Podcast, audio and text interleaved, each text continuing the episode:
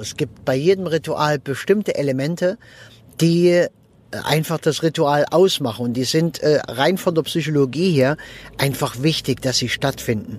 Und das ist das, was ähm, nicht ist, wenn keine Beerdigung stattfindet. Ja, dann äh, fehlt auch das Ritual, dieses wunderbare Hilfsmittel, was einem durch den Trauerprozess führt, was so ein wichtiges Element ist, meiner Meinung nach. Es kann sein, dass ein Mensch das auch gar nicht vermisst oder auch gar nicht braucht. Will ich nicht abstreiten. Wir sind alle verschieden und ähm, gehen auch verschieden mit Trauer um. Und Menschen, die vielleicht äh, bestimmen, wir machen keine Trauerfeier, die werden ihre Gründe dafür haben. Und ich kann nicht sagen, dass es schlecht ist. Ich kann nur meine Empfehlung geben und sagen, äh, mit Ritual ist vermutlich besser. Okay, und ob das Ritual jetzt ein Trauerredner macht, ein Pfarrer macht, Familienangehörige selber, oder ob dieses Ritual relativ still stattfindet, weil man es für sich ausmacht, ist auch in Ordnung. Ja, das spielt dann wieder nicht so die Rolle. Und jetzt noch mal kurz, äh, warum ist äh, in manchen Orten einfach diese, dieses Ritual anders herum? Warum ist das dort nicht so, wie es normal ist sozusagen?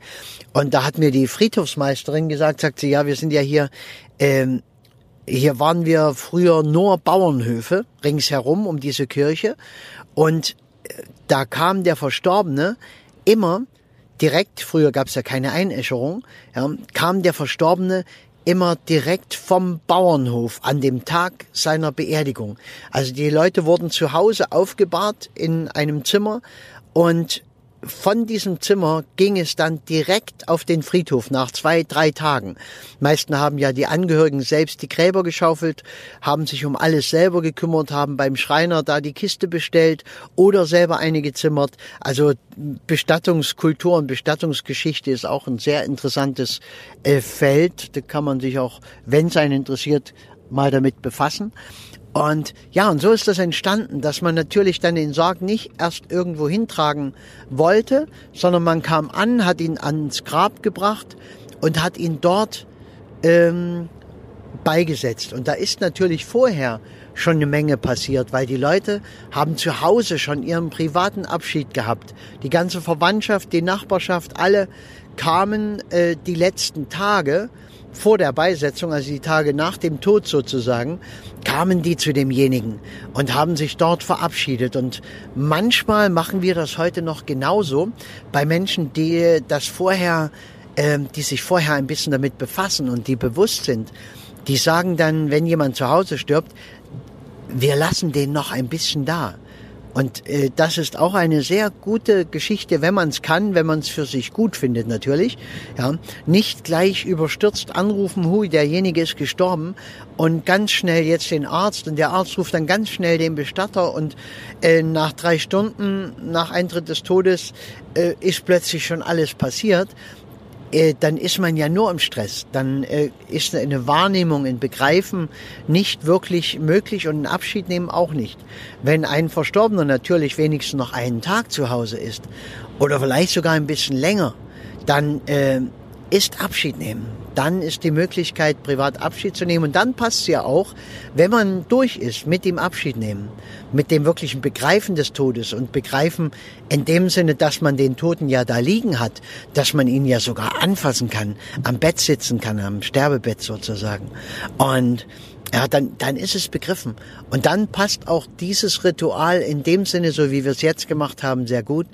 Dann gehen alle gemeinsam zum Friedhof. Das ist dann ja schon der Trauerzug und äh, bringen den dort rein und äh, setzen ihn dann bei. Und dann passt auch alles. Okay, gut, das soll es gewesen sein. Ich äh, danke dir sehr fürs Zuhören. Ich freue mich sehr, dass die Zuhörerschaft immer größer wird. Ich freue mich auch sehr, dass meine Musik äh, gut ankommt, dass immer mehr Leute die hören und immer mal wieder jemand schreibt, wow, wie kraftvoll und äh, genau das ist auch meine Musik. Da muss ich jetzt ein bisschen Eigenwerbung machen. Genau das ist sie. Ich habe sie oftmals in schwierigen Momenten meines Lebens geschrieben. Und ich habe ja auch viel mit schwierigen Momenten äh, in anderen Leben zu tun, also bin sehr nahe dran an diesen verzweifelnden Momenten des Lebens.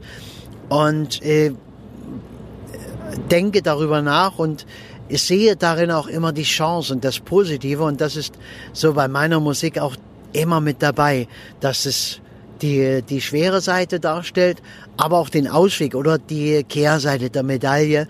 Und äh, das oftmals auf sehr kraftvolle Art und Weise.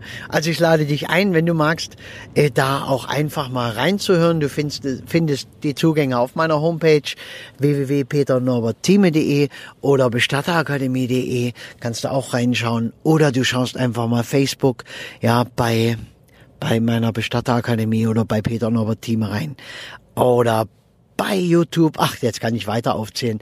Äh, da, wo du Musik hörst, ist auch meine Musik, weil die ist überall veröffentlicht. Ja, und Peter Novontime findest du dann garantiert. Oder zum Beispiel das Lied Herr der Dynastie, was ja so diese, dieser Auftakt meiner Neuproduktion ist. Okay, ich danke dir. Mach's gut.